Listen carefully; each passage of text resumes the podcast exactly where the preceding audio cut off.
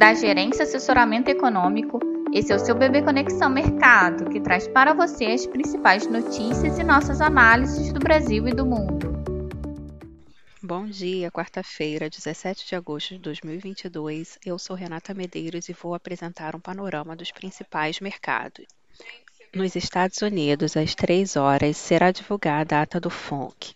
Na decisão de política monetária de 27 de julho, os dirigentes do Fed elevaram em 75 pontos de base a taxa básica de juros do país. E nos dias seguintes, houve discursos reforçando a determinação da autoridade monetária em levar a inflação de volta à meta de 2%.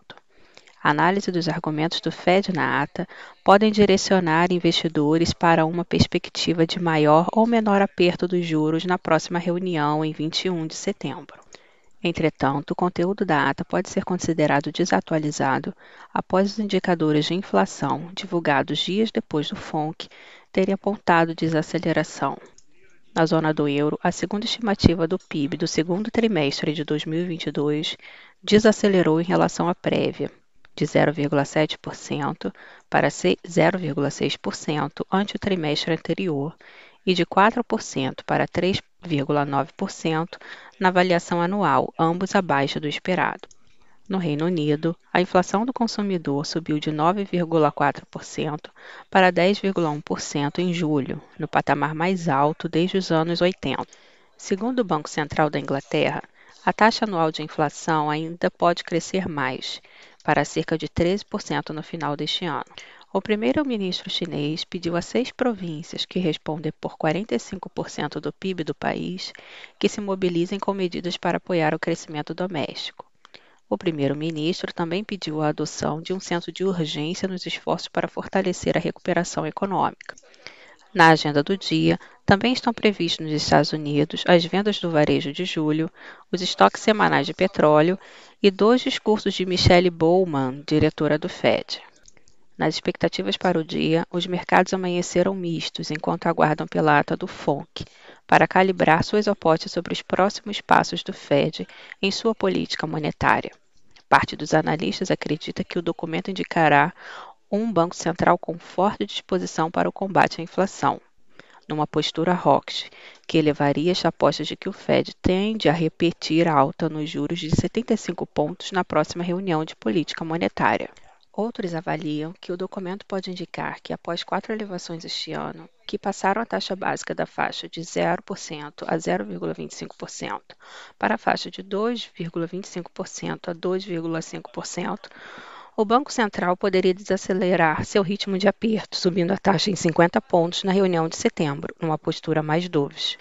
Nesse contexto, acreditamos que o mercado seguirá dividido com viés levemente mais cauteloso, o que conduziria à queda nas bolsas, valorização no dólar e alta das taxas dos treasuries, pela proximidade de mais uma elevação na taxa de juros, seja de 50 ou de 75 pontos.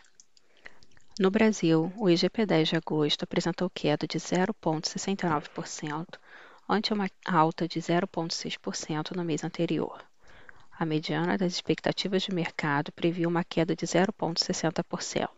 Segundo a FGV, a redução do ICMS para energia elétrica e gasolina ainda repercute, porém deve perder força ao longo do mês de agosto. As quedas de preços de importantes commodities como minério de ferro, carne bovina e soja foram os principais contribuintes para a queda do IPA.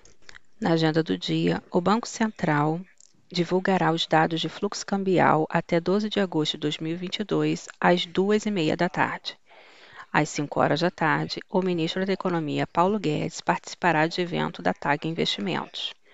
Na temporada de balanços corporativos, haverá a publicação dos balanços de Metalúrgica Gerdau, Raizen, Rodobens, entre outros. Nas expectativas para o dia, os ativos locais devem continuar atentos ao ambiente global, com investidores no aguardo da divulgação data do FONC, hoje às 15 horas, e atentos ao discurso de membro do FED e à divulgação dos dados do varejo de julho dos Estados Unidos.